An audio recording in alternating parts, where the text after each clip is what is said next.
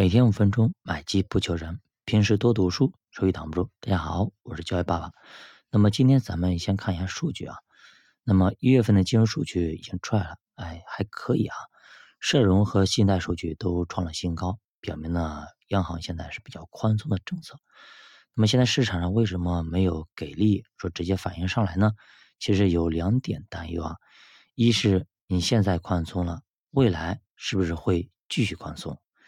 第二个呢，现在宏观杠杆率比较高，是否会对宽松政策造成压制？其实我们目前从各个文件里边啊表述来看，那么国家对于经济，也包括对于房地产，都是比较乐观的一个态度，比较宽松的一个态度。很多词句呢，可能还会反复的给你表明，说我这边是没什么问题的，大家不要担心，股市不要继续跌了。但是呢？大家现在市场上已经形成了一致性预期，说，哎呀，现在都泥沙俱下了，可能都想去，哎，先稳一稳，把资金呢先收回来，所以就导致了什么东财什么暴跌，对吧？为什么东财暴跌？因为天天基金是他旗下的嘛，所以说公募基金那边可能出现了状况，所以就会导致东财暴跌，那么医药也暴跌等等啊，新能源又跌，所以说这个事情就导致了铁锁连船。那么这个负面情绪一旦渲染起来，可能一时半会儿回不来。所以说呢，其实大家没必要过于担心啊。我们从政策方面来说，那么暂时呢，国家还是会继续保持一个宽松的状态。那么我们再来到美国方面呢，那么它其实也公布了一个它的一月份的通胀数据啊，CPI 季调，那么同比是增长了七点五，那么核心 CPI。那么是同比增长了六个点，那么均创出了一九八二年的新高，也就美国通胀是非常严重的，其实已经大大超出了市场对于美国的预期。其实这种情况呢，我们前面已经讲过，就比如说去年前两年那个美国发钱那个事儿，对吧？他虽然说是把钱发给了老百姓，但是老百姓有钱之后呢，他就会刺激他消费，他去买东西，买东西的东西又涨价了，涨价老百姓一发现，哎，自己的钱好像不值钱了，那想要加工资。结果加工资之后呢，那么工商品又有涨价，商品一涨价，好了又要加工资，就是这样的恶性循环。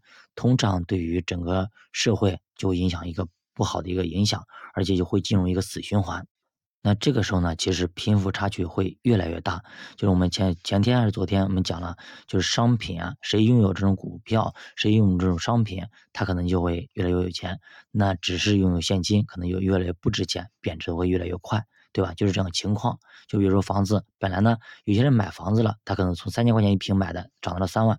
但是那些没没买房子，他把钱存到银行了，那这个时候再再去买房子，可能他的钱就贬值的非常快。大概就这样一个道理。所以美国通胀是不容乐观的。那么通胀呢，可能还会有继续的一个可能性啊。但是呢，其实大家要记住几点啊。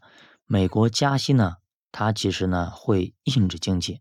所以美债不一定会一直往上窜，即便美债往上升，我们的十年期国债也不一定就跟了。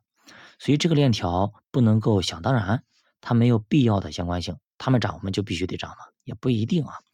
咱们之前已经说过啊，其实社融对于 A 股市场以及估值具有很强的支撑作用。一般社融企稳之后啊，市场又要改善了，这个信号就会出现，出不了半年或者一年。就会反映到股市上面。那么从历史上来看，社融开始回暖的年份啊，股市表现都不会特别差。今年其实咱们回想一下，是不是有点像二零一九年那个时候呢？都是经济出现一些下滑，市场呢开始有明显的震荡。其实二零一九年年初好像是涨得还挺好的，对吧？突然嘎哒下来了。下来之后呢，就又上去了，对吧？那就是基本上没下来几个月。我记得当时记得，我当时在一个大学里边，有些同学学生们还在炒，还在炒股买股票。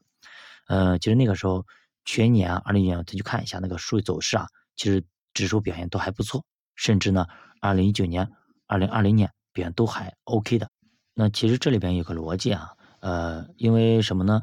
国家其实它的层面看的高度啊，比我们高很多。其实我们看的一些数据可能还看不到，国家可以看得到，它可以想的是三年、五年以后的事情，我们可能想的就是最近几个月或者最近一两年的事情。所以呢，国家看到一些事情呢，它会释放一些政策出来，来去拖住经济。如果经济有下滑的趋势，那么政策就是慢慢的放放放，把它所有的工具全部释放完毕好，那政策已经基本上呃释放完毕，政策底出现。那政策底出现不是说它政策一释放，马上市场就会回暖，不会的。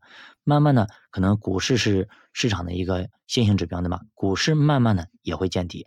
股市既见底以后呢，那么经济可能这个时候还没有完全的好转，还没有企稳。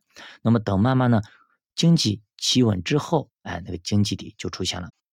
那么那个时候，当经济底已经出现，我们已经感受到，哎，经济好像已经好转了，政策已经传导到经济上面来了。那么我们的经济挺好的。那个时候，如果你再冲进去，其实啊，那我们的感受啊，感觉啊，可能一直以后有滞后性。那个时候，其实股市已经涨得非常好了，已经有点过热了。这个时候你再冲进去，有可能就要被套了，要有可能就要站岗了，因为所有的利好都已经。提前反映到了股市上面，那么未来如果经济已经把所有的利好全部反映好之后，那就是利好出尽就是利空，那股市有可能就要掉头向下了，这叫这样的一个循环，这样的一个逻辑。好的，教爸读书陪你一起慢慢变富。